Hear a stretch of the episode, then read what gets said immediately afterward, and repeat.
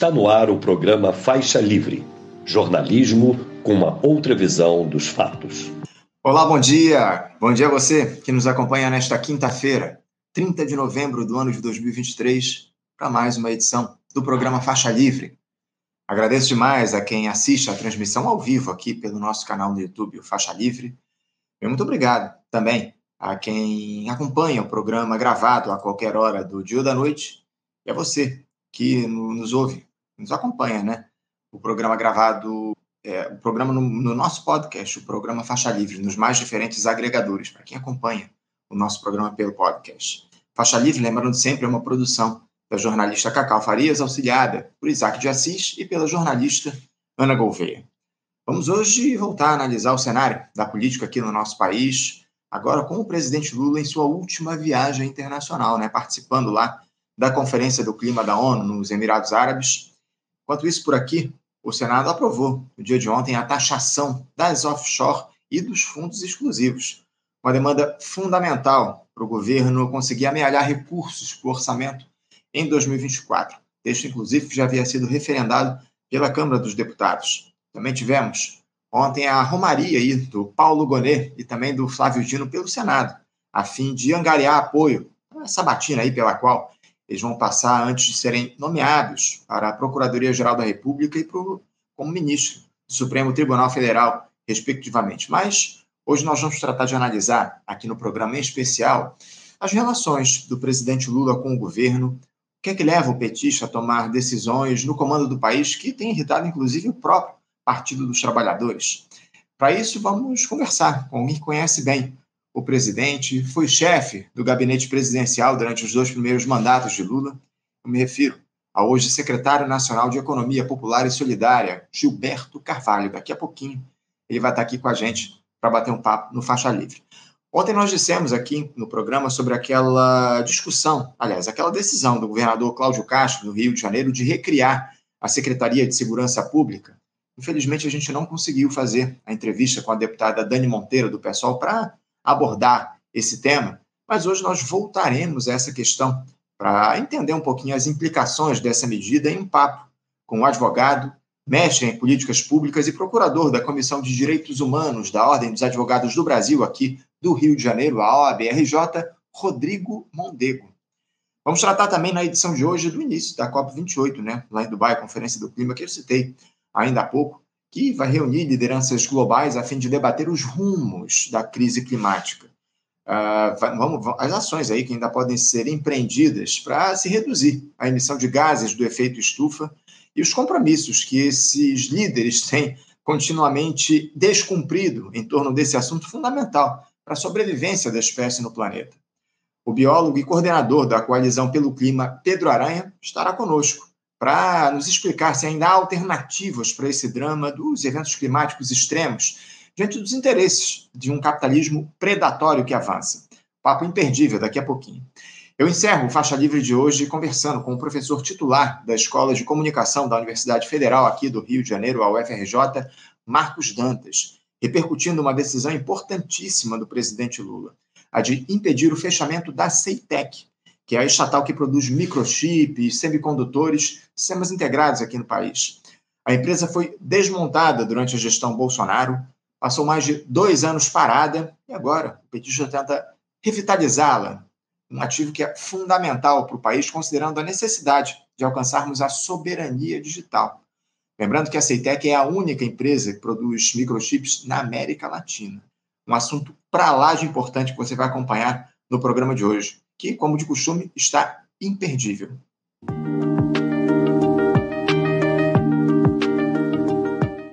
Bom, gente, para abrir as nossas entrevistas aqui, para abrir os trabalhos nesta quinta-feira, eu saúdo do outro lado da tela o nosso primeiro entrevistado. Muita alegria eu recebo o secretário nacional de Economia Popular e Solidária, Gilberto Carvalho. Gilberto Carvalho, bom dia. Bom dia, Anderson. Agradeço muito a honra desse convite de poder participar do Faixa Livre e desde já cumprimento vocês por esse belo e essencial trabalho que vocês realizam. A gente que agradece, Gilberto, as suas palavras e especialmente a sua disponibilidade em fazer esse papo conosco. A gente já estava bastante tempo querendo dialogar contigo aqui no programa. Muito obrigado por você se dispor a essa, essa discussão aqui. E aí a gente vai se aproximando, ô Gilberto, do, do último mês desse ano, né? Amanhã teremos aí o início de dezembro, um, um ano aí que se coloca como de reconstrução de um país que foi devastado por um projeto de extrema-direita, liderado por alguém que se apresentava como alternativa da antipolítica, tendo aí passado três décadas ocupando cargos no legislativo. O presidente Lula recebeu de Jair Bolsonaro como herança um Brasil fraturado pelo negacionismo, com centenas de milhares de mortes depois de uma pandemia tratada como gripezinha pelo mandatário anterior, com desemprego em alta, economia patinando, um Congresso cada vez mais fisiológico. Diante desses condicionantes todas, Gilberto, das dificuldades que estavam na conta para o presidente Lula e dessa gestão de ampla aliança que foi construída para se chegar à vitória eleitoral, qual é a sua avaliação para esse primeiro ano de terceiro mandato do presidente que vai chegando ao fim, Gilberto? Bom, Anderson, você de alguma forma já antecipa a, a resposta ao destacar as condições em que nós encontramos o país. E eu falo isso a partir, inclusive, do meu canto.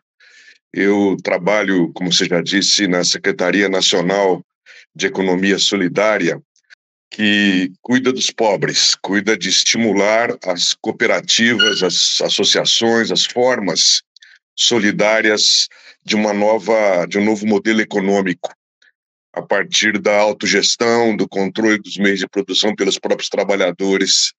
Portanto, é um, uma perspectiva de autonomia das pessoas, de autonomização. Essa secretaria simplesmente tinha desaparecido. Eles extinguiram não só a secretaria, como o Ministério do Trabalho. Nós levamos meses, meses, para localizar, inclusive, os arquivos, localizar o que havia, a história passada. Essa secretaria funcionou muito é, a partir do professor Paul Singer, desde 2003. É, eles extinguiram não só a secretaria, como o próprio Ministério do Trabalho. Portanto, qual foi o problema? Eles acabaram com as políticas sociais, mas mais grave que isso, talvez, acabaram também com as estruturas, com as ferramentas da, da, da, das políticas sociais, das políticas públicas. Eu comparo isso como você ter que enfrentar um, a limpeza de um terreno cheio de mato e você não tem uma enxada, não tem uma ferramenta mínima. Então, a partir desse meu canto, eu projeto o conjunto do governo e vejo as dificuldades que nós tivemos em cada uma das áreas.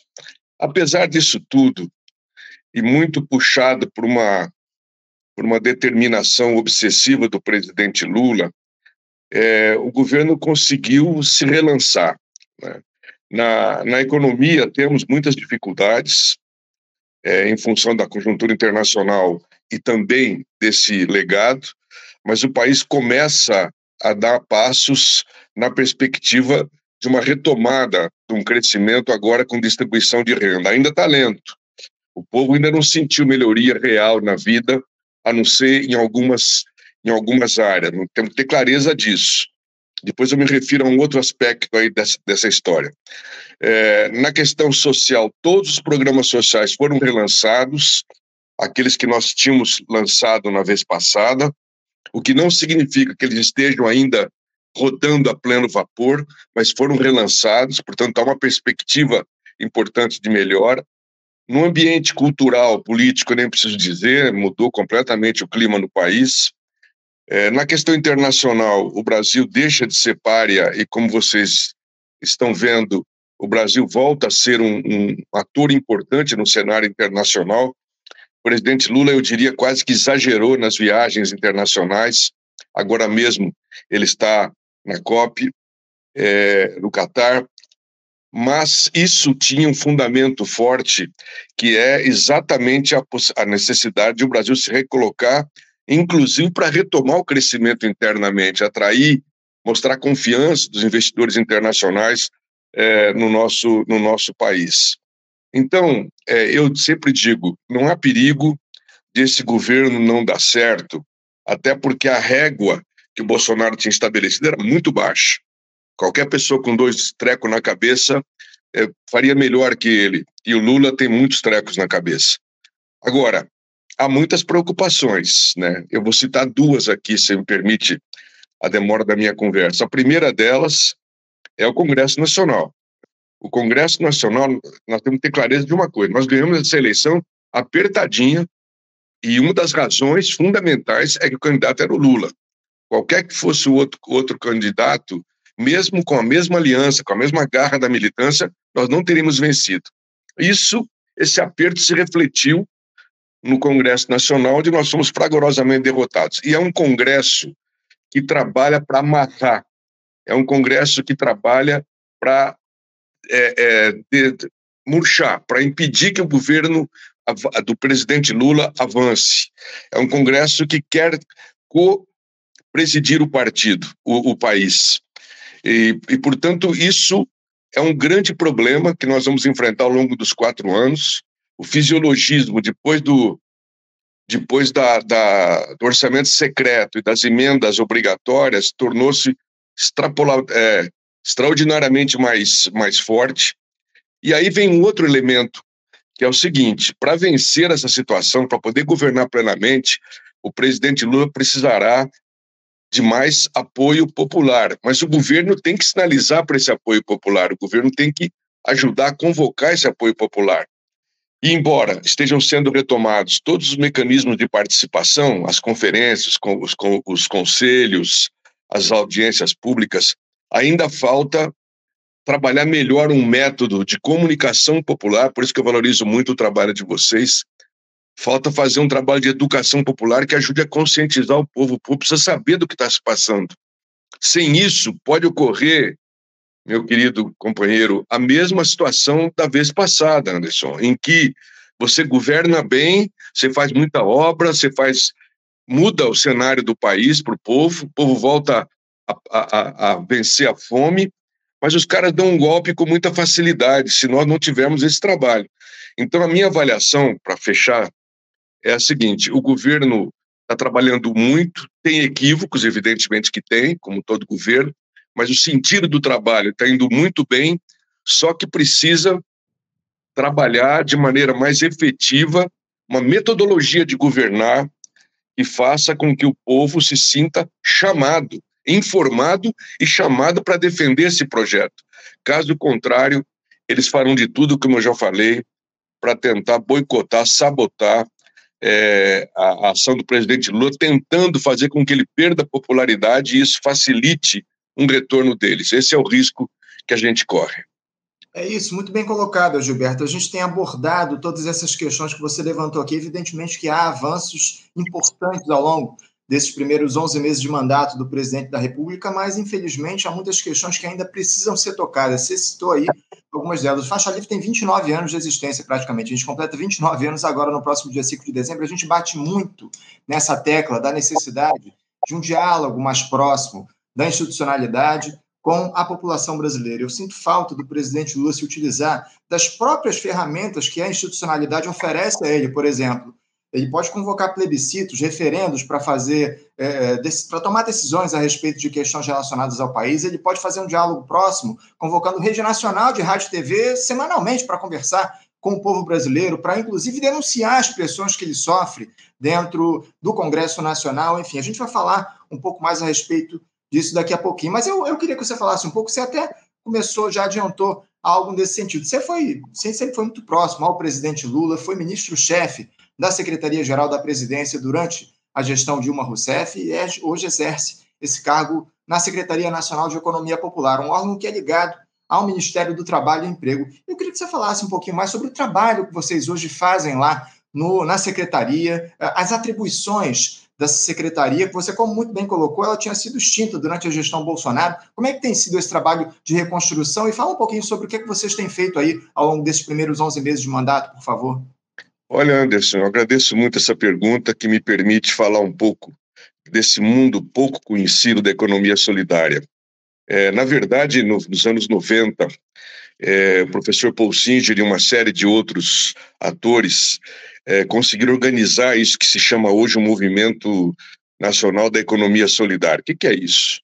Na prática, a falta de emprego, a dificuldade de sobrevivência é, levaram o, o, povo, muita gente do povo brasileiro, muitas pessoas, a buscar fórmulas alternativas de sobrevivência. E aí começou a ver essa junção. Né? A agricultura familiar começa a perceber que se eu me junto com meu vizinho, com os meus vizinhos, para comprar semente, os insumos, para comercializar o meu produto, eu saio muito melhor do que se eu fizer individualmente. A costureira que prestava serviço para uma fábrica, ela percebe que ela pode se juntar com mais outras pessoas e juntas conseguir montar uma pequena uma pequena fabriqueta, um pequeno ateliê, né? e com isso rende muito mais, é, podem disputar mercado de maneira mais adequada. O catador de material reciclável que pegava na rua as coisas e entregava para o primeiro atravessador, percebe que se ele se juntar com mais catadores, eles podem ter equipamentos, ter condição de tratar um tratamento para o resíduo sólido, de modo que ele possa é, é, ganhar melhor a sua vida. Então, esse movimento foi crescendo e foi recebendo da parte do governo federal insumos importantes. E nesse ano, o que nós trabalhamos foi muito na rearticulação desse processo, porque nenhum desses negócios, nenhum desses empreendimentos é, no Brasil todo pode prosperar sem dois aspectos. Primeiro, as pessoas têm que dominar se, é, é, tecnicamente o que é fazer uma gestão coletiva de uma empresa. Por exemplo, lá em, em Diadema, havia uma fábrica chamada Conforja. Ela quebrou. Os trabalhadores passaram meses sem receber salário e decidiram, num dado momento, retomar a fábrica. Em vez de Conforja, passou a ser Uniforja.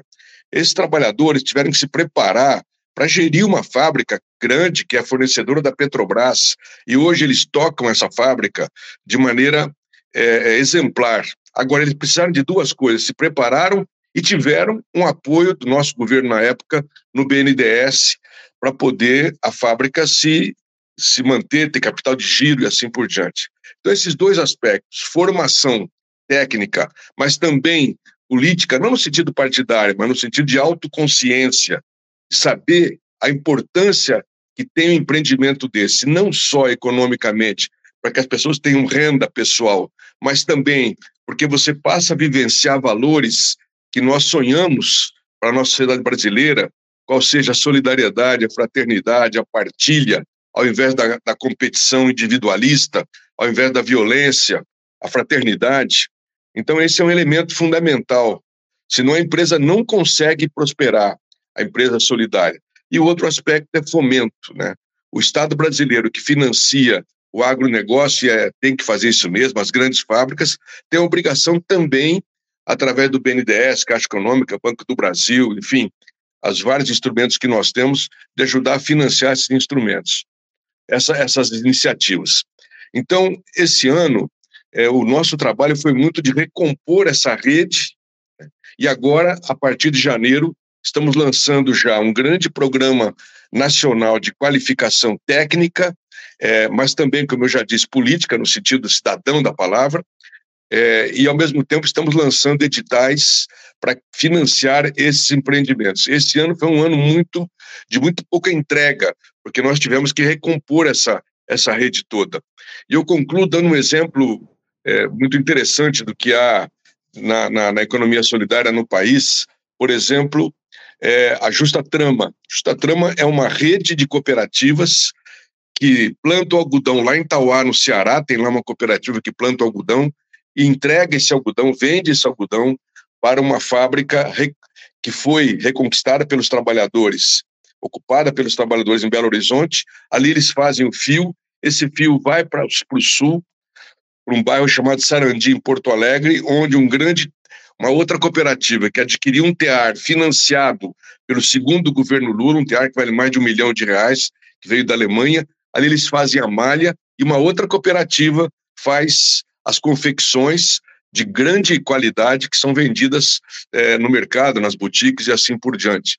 Esse é um exemplo né, de, de economia solidária. Um outro exemplo, em Piaçabuçu, em Alagoas, nós temos lá uma cooperativa do coco onde a cooperativa entrega as mudas qualificadas para o plantador, depois compra, pega dele, ele entrega aquela a, a produção do coco. Esse coco tem uma é, é, é entregue.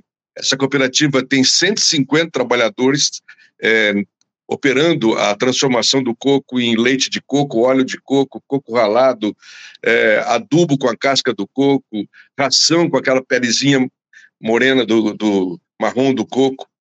E, e, e, ainda tem ao lado, quer dizer, ali perto, uma outra cooperativa de mulheres que pegam esse coco em pedaço, a polpa do coco, fazem uma cocada maravilhosa.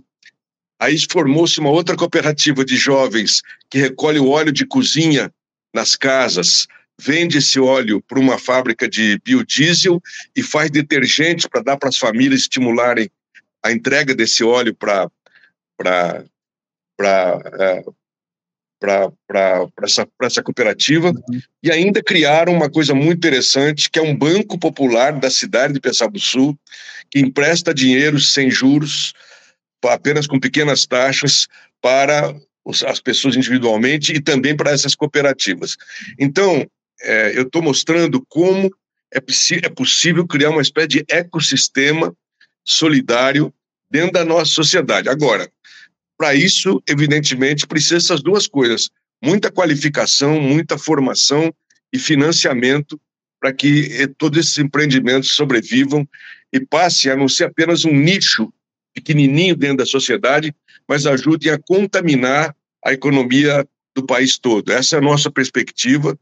É, somos muito pequenos por enquanto, mas somos teimosos e ousados.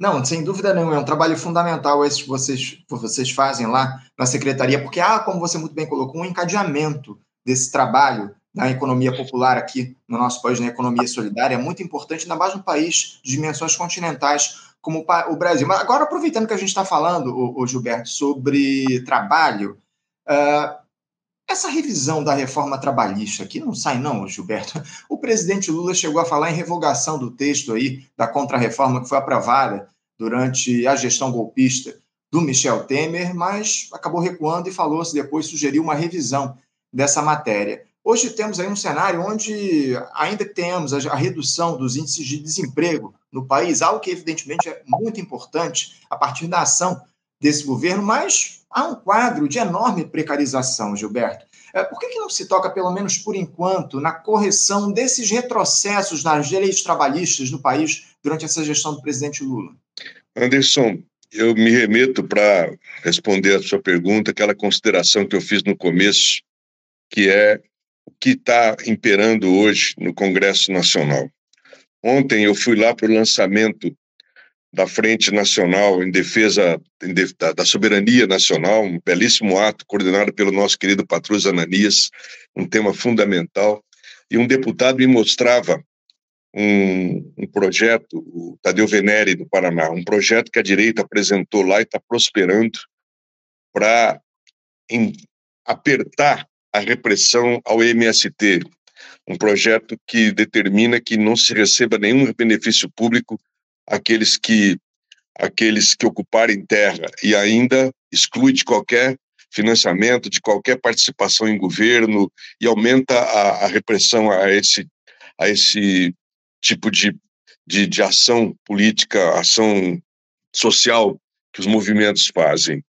O ministro Marinho ousou determinar que ah, o, o, comércio para abrir aos feriados, não aos domingos, domingo já está na lei, mas abrir aos feriados, precisam passar por uma negociação é, com os sindicatos e houve uma, uma rebelião das, das, da Confederação Nacional do Comércio, que naturalmente tem um peso enorme lá no Congresso, ele foi chamado para o Congresso, foi pressionado, é, ameaçado, teve que recuar, é, no sentido de adiar a implantação desse, dessa obrigação é, para março. Nós estamos numa, numa correlação de forças muito desfavorável dentro do Congresso Nacional. A bancada do capital, somada à bancada conservadora fundamentalista, está dificultando tremendamente a nossa vida. Então, essa reforma só não avança, essa revogação, por conta dessa correlação de forças. E aí fazer o quê? O povo votou nesses camaradas. Ao invés de votar no Lula e votar em deputados que, que apoiassem o nosso governo, o nosso povo, de um lado, iludido pela propaganda e, ao mesmo tempo, como eles estavam cheios de dinheiro por conta do orçamento secreto, eles conseguiram reeleger uma bancada direita fortíssima. É por isso que eu volto ao que eu dizia, para que essa reforma e outras que nós precisamos avançarem, nós precisamos de mobilização popular. Só quando eles sentirem que, se não aceitarem as bandeiras populares, poderão perder o seu próximo mandato, eles não vão mudar. Eles não vão mudar. Agora, nós temos que fazer um trabalho, informar o povo disso. As pessoas precisam saber do que está ocorrendo e não ser orientadas apenas pelas fake news. Eu sempre digo, aqui em Brasília, aquela senhorinha que trabalhou o dia, o dia todo, é, volta para casa aí pelas quatro e meia da tarde, para a periferia, ela vai no ônibus, além de conversar com a comadre que está do lado, olhando o celular. E o que é que tem nesse celular dela? Quais são as mensagens que chegam para ela? Nós sabemos como é que andam as redes sociais. E chegando lá no bairro, quem que dá socorro? Qual é a vivência que ela vai ter? É, é quem está hegemonizando essas periferias. Nós sabemos, é a milícia, o tráfico, ou certo tipo de igreja evangélica que precisa cuidar muito, porque não se pode fazer generalizações. Há trabalhos evangélicos maravilhosos de muitas vezes é quem é a única instituição que socorre o povo, que acolhe as pessoas, ao contrário da esquerda que se afastou da periferia, eles estão na periferia. E aí, é, como é que ela vai sentir vontade de se mobilizar ou se ela nem sabe o que está ocorrendo? Uhum. Então isso tem que ser retrabalhado por nós de maneira urgente, porque Anderson, aqui eu concluo, nós temos uma janela garantida de três anos se Deus quiser que o presidente Lula tenha saúde, é muito provável que ele se reeleja em, em 26. Mas mesmo assim, a janela é curta para um trabalho que é necessariamente um trabalho demorado. Você não faz conscientização popular da noite para o dia. Você tem um processo. E aí, a diferença do tempo passado é que agora a direita, que antes tinha máquina, tinha dinheiro, tinha comunicação, mas não tinha base, agora eles têm base popular. O Bolsonaro veio para conseguir configurar, é, é, galvanizar uma, uma, uma ideologia que entrou sim no meio popular. Então, nós temos agora uma direita diferenciada que tem referência popular e muitas vezes os mais pobres, que são a razão da nossa luta, são presas politicamente, ideologicamente dessas correntes. Então, o trabalho que nós temos que fazer é um trabalho urgente e é um trabalho profundo é, para que, de fato, não ocorra o que aconteceu da vez passada. Você governa direitinho, você muda a vida do povo, ajuda a mudar a vida do povo, e de repente os caras vêm, dão um, um, um golpe é, sem vergonha, levam tudo sem que o povo reaja. E aí qual é a graça que tem de se governar duas, três vezes e o povo vem e volta para a miséria pior do que era antes? É uma irresponsabilidade nossa se nós não construirmos um processo que tenha durabilidade, que tenha sustentabilidade, não de um partido, mas de um projeto claro. é, de longa duração. Não tenha dúvidas, não tenha dúvidas. Eu queria, inclusive, abordar um desses pontos para a construção desse projeto, que eu considero fundamental. A gente sabe bem que esse, esse processo de educação popular, de educação política aqui no nosso país é importante, a gente sabe bem que há muitas dificuldades lá no Congresso Nacional, a correlação de forças é completamente prejudicial a essa gestão de reconstrução nacional que está colocada. Mas, Gilberto, o que eu sinto falta, e eu vou te falar, vou te ser muito sincero, eu sinto falta de um trabalho mais específico do próprio parlamento, dos próprios parlamentares do nosso campo de esquerda. Eu, eu sinto falta de disposição de luta desses parlamentares lá no Congresso, porque eu ia usar justamente o exemplo dessa portaria que foi é, instituída pelo Ministério do Trabalho a respeito do trabalho aos feriados, enfim, com negociação com sindicatos. Uh, o Ministério do Trabalho sentiu que o texto não ia ser aprovado lá no Congresso Nacional, sentiu a, a imposição que estava posta, as dificuldades estavam postas para aprovação desse texto, e antes mesmo dele ir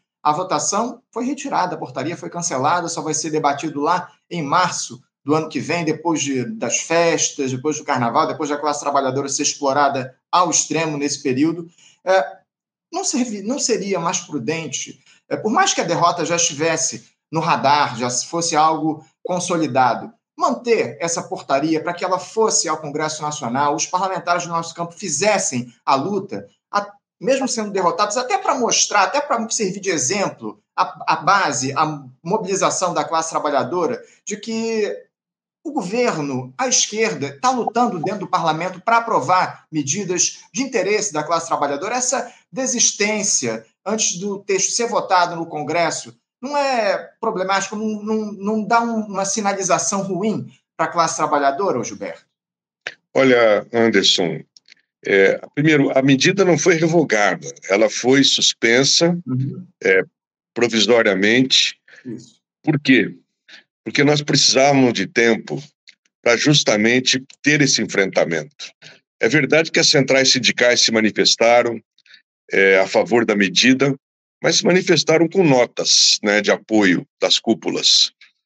É, e aí, Anderson, é, se você enfrenta isso e é derrotado, você perde a possibilidade de, de, num outro momento, fazer aprovar aquela.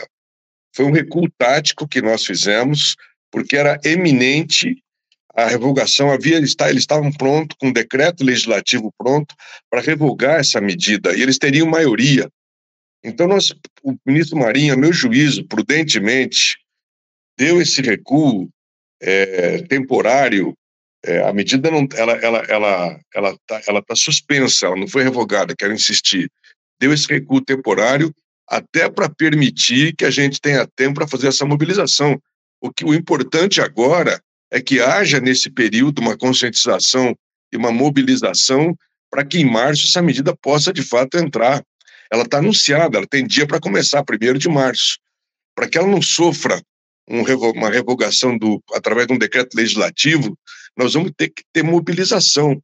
Nós já falamos com as centrais sindicais, com todos que nós pudermos, para isso, para que nesse período haja uma mobilização de tal sorte que em março ela possa revogar. Quando você tem uma correlação de forças francamente desfavorável, ao invés de você enfiar a cabeça na parede e apenas dar demonstração de que lutou, é melhor, é mais efetivo se você consegue reunir forças para efetivamente vencer é, essa batalha. Então, essa tem sido a nossa tática nesse caso dessa medida. Entendo, entendo. É, o problema é que a gente já tem aí 11 meses de governo e já, já houve tempo aí para se reunir essa força, essa, fazer essa mobilização em torno de uma portaria que é muito importante para a classe trabalhadora. É importante, é fundamental que os sindicatos tenham voz nessa discussão. Você muito bem colocou, a portaria foi suspensa, ela não foi revogada, mas eu, eu ainda, ainda questiono essa, essa, esse, essa medida que foi imposta aí, que foi trazida pelo Ministério do Trabalho. Agora, o, o Gilberto, esses dias aí a gente tem visto uh, parte da grande imprensa divulgando a notícia de que há uma espécie de mal-estar dentro do Partido dos Trabalhadores, de que lideranças do PT estariam decepcionadas, não sei bem se essa é a palavra, pelo fato do presidente Lula ignorar alguns alertas que são feitos, não ouvir esses setores do partido em uma série de decisões que são consideradas cruciais para o país, como foi o caso aí da escolha do ministro Flávio Dino para o Supremo Tribunal Federal, o próprio Paulo Gonet lá para a Procuradoria-Geral da República. Eu gostaria que o senhor que nos dissesse como é que o senhor avalia essas indicações do presidente da República, o senhor que é muito próximo, sempre foi muito próximo ao presidente Lula, especialmente para cargos no judiciário, no Ministério Público. Como é que o presidente Lula ele tem se relacionado com o Partido dos Trabalhadores durante essa terceira gestão dele? O senhor considera que o Lula ele tem preferido se guiar pelas suas próprias percepções, pela sua enorme experiência e lastro na política, como uma das grandes lideranças do país, ao invés de levar em conta essas recomendações que ele recebe aí do, do partido? Falta diálogo do Lula com o PT, ou Gilberto? Olha, é, Anderson, ainda ontem, no, nesse plenário que eu fui, encontrei o Lindbergh e nós conversamos um pouco, e como você sabe, o Lindbergh é namorado da Gleisi. E ele me falou que está muito impressionado das vezes que o presidente Lula liga para a Gleisi, a frequência com que o presidente Lula é, fala com a Gleisi. A rigor, o PT não fez nenhuma manifestação efetiva, formal ou mesmo informal, à direção do partido sobre essas questões. Por quê? É, na verdade, essas notícias que saem são comentários que eu não vou dizer que a imprensa inventa, não é, ocorrem mesmo esses comentários a partir de posições individuais de um ou de outro parlamentar, de um de outro dirigente partidário, mas que não tem a coragem ou a condição, sei lá, de publicamente colocar, em geral não aparece nome. Fulano e tal falou isso. São fontes, não sei o quê, no corredor, ouviu-se falar, tal. A posição formal, a posição de fato do partido é a seguinte: nós elegemos um presidente é, que é fundamental na nossa história, como eu já disse, sem ele não teríamos sido, sido é, é não teríamos ganho o governo. Ele não é onisciente, ele é sujeito a erros e equívocos, como já aconteceu muitas vezes, mas nós, eleito presidente, nós temos que dar a ele a confiança. Se ele não falasse com ninguém, se ele não é, dialogasse, o Lula é uma pessoa essencialmente do diálogo. Antes de qualquer atitude que ele toma, de qualquer decisão, ele ouve muito. Se tem uma coisa que não se pode acusar o presidente Lula é de falta de diálogo. Ele conversa muito, é do estilo dele. Agora, é, a gente pode divergir. É evidente que a gente pode divergir. É, no caso, eu é, quero te dizer que o Lula, de fato, seguiu a sua intuição, a, a, o seu, seu cálculo de pesos e medidas. Ele, ele ponderou muito antes dessas nomeações, houve um tempo longo para isso, ele chegou a essa conclusão. Eu, particularmente, respeito essa decisão do presidente, talvez pessoalmente teria escolhido outras pessoas, mas eu respeito que é ele que tem as informações, ele que está no, no manejo do, do nosso do nosso navio, e, portanto, é, eu tendo a, a, respeitar, ainda que eu possa divergir pessoalmente. Agora, é, do ponto de vista do respeito partidário, eu acho que o PT não tem do que reclamar. Nós temos o presidente, nós temos os ministérios principais da esplanada. O que nós temos que fazer é trabalhar e daí conseguir fazer uma linha política geral e de mobilização, quero insistir nesse aspecto, que nos permita ter a hegemonia do processo. Nós vivemos numa democracia. O povo votou no Lula, mas votou no Lira, votou no PL, votou num monte de outros caras com quem nós temos que conviver, porque é da democracia. Nós não podemos, numa canetada, dizer, ó, acabou, acabou a brincadeira, nós que vamos mandar. Não é assim. Então tem uma correlação de forças reais, real, dentro da qual você tem que manejar com melhor ou, ou, maior liberdade, é, espaço. Por isso que eu insisto, é preciso, além da governabilidade parlamentar, estabelecer uma governabilidade popular, organizada, que te dê conforto para você confrontar, quando for o caso, o parlamento, a partir desse apoio que você tem. Então, essa é a minha ponderação. Mas eu respeito a tua crítica é, e, e considero que você tem as tuas razões e agradeço, inclusive, essa crítica. Não, não, é, eu acho que a gente está aqui para isso, para fazer o diálogo, para fazer a crítica, para tentar encontrar soluções, porque eu acho que está todo mundo lutando por um mesmo ideal, né, Gilberto, que é justamente a reconstrução do nosso país, acima de tudo, com o governo, como você muito bem falou, que tem um caráter popular. Eu não sinto isso até agora, nesses 11 primeiros meses de mandato do presidente Lula. Aquela imagem que ele construiu uh, no dia da posse, subindo a rampa do Palácio do Planalto, com diferentes setores da sociedade, mostrando a diversidade desse governo, eu estou sentindo ainda um pouco de falta dessa, dessa diversidade. Para a gente fechar aqui, o, Gilberto, uma última colocação. A gente falou muito sobre mobilização popular, sobre o diálogo com a classe trabalhadora. Eu tenho feito esse questionamento para os nossos, nossos comentaristas aqui no programa, de quem deve ser a iniciativa justamente na busca por essa mobilização popular. As pessoas têm falado muito da necessidade dos sindicatos atuarem nesse sentido, dos movimentos sociais, enfim. Uh, uh, os próprios partidos políticos do nosso campo que não têm atuado, né, pelo menos na nossa avaliação, no sentido de construir, abandonaram a base, como você muito bem colocou, o espaço que foi ocupado pelas igrejas neopentecostais, em especial nos últimos anos. Uh, de quem seria a, a, o principal trabalho, a, a, a, responsabilidade principal nessa reconstrução de uma base popular para que haja um, um governo efetivamente é, liderado pela classe trabalhadora por mobilizações que pressionem a gestão, a institucionalidade nesse sentido, de tomar decisões que levem em conta os interesses populares, Gilberto? Olha, para dar uma, uma resposta mais simples, eu acho que grande parte cabe ao próprio presidente Lula. Eu já tive a oportunidade de dizer isso para ele. Ele pode ser o grande convocador desse processo. Ele, a meu juízo, deve se dirigir ao povo brasileiro sendo o grande pedagogo que ele é, eu falei para ele: você é o maior educador popular que nós temos no país. Então, essa tarefa de orientar e de esclarecer e, e, e convocar tem que ser de uma grande liderança. Então eu, então eu diria que o presidente Lula e nós que estamos no governo temos que dividir com ele essa tarefa de fazer essa, é, esse processo de um método de governo em que, junto com as obras que você faz, você faz um processo de conscientização, como disse o nosso querido Paulo Freire. A partir da ação, a reflexão, e aí nasce o processo de conscientização.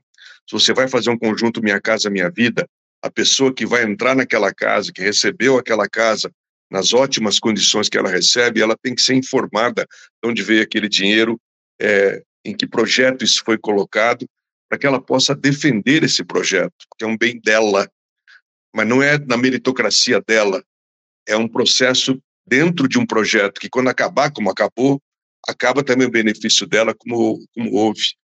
Então, é, é fundamental que esse método de governo seja implementado. Nós estamos trabalhando fortemente nessa perspectiva, agora isso custa tempo. Agora, eu quero, não fujo da responsabilidade. O presidente Lula, os ministros, os nossos parlamentares têm esse dever de fazer essa convocatória. É claro que as entidades da sociedade civil têm um papel essencial aí. Infelizmente, nós temos problemas no movimento sindical, que perdeu muito da sua força, em muitos movimentos que, que perderam também a sua capacidade de mobilização, mas há outros movimentos surgindo e é um processo que nós temos por exemplo, trazer a juventude. Sem a juventude, nós não vamos conseguir mudar nada. Então, é, é um conjunto, para sintetizar a minha resposta, mas eu não fujo desse aspecto. O governo tem que puxar esse processo e fazendo uma comunicação popular e processos de educação popular que favoreçam. Nós estamos com a faca e o queijo na mão. É preciso trabalhar nessa perspectiva. Caso contrário, o ciclo será semelhante ao ciclo passado, em que faremos bom governo e eu quero dizer uma coisa para você, Anderson. É muito provável que daqui a um ano você vai olhar e vai, vai perceber que vai mudar bastante a situação. Eu me lembro de 2003, foi um ano duríssimo para nós. Eu era chefe do presidente Lula, os movimentos sociais estavam descontentes, estavam estava uma guerra. Depois a coisa foi se ajeitando e eu estou com essa esperança. Né? Governo o primeiro ano sempre é o mais difícil. Segundo, terceiro são os melhores anos. Então eu tô com essa eu tô sou uma pessoa de esperança.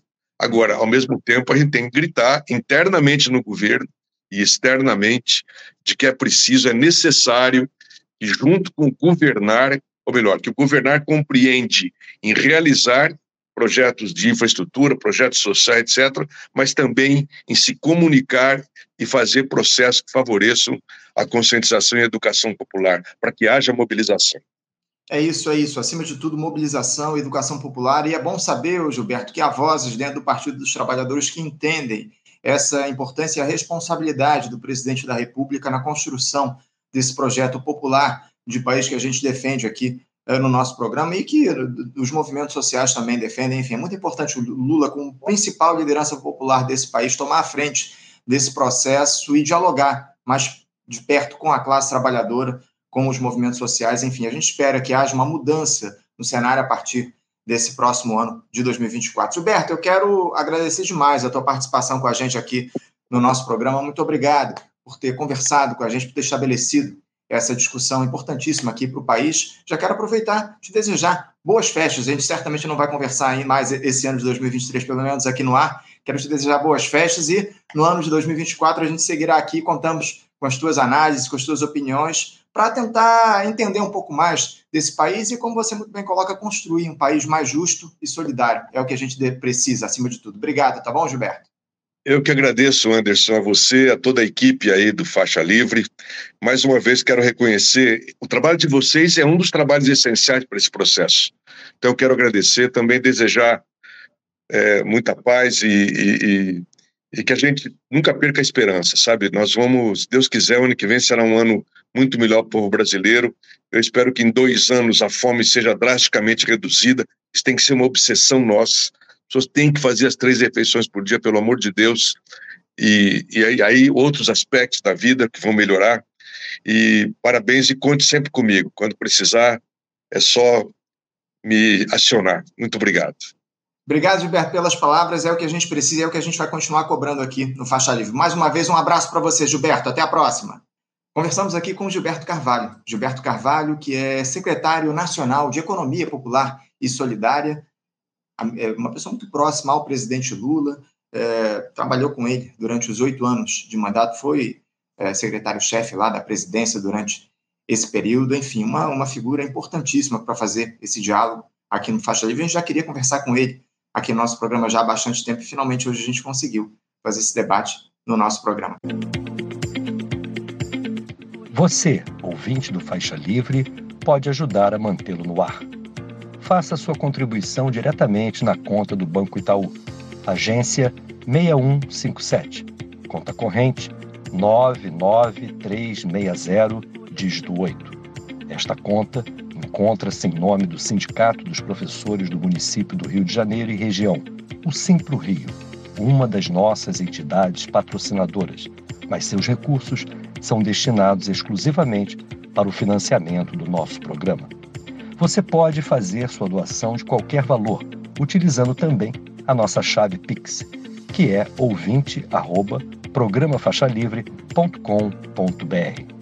Sua contribuição é fundamental para a manutenção desta trincheira progressista no ar.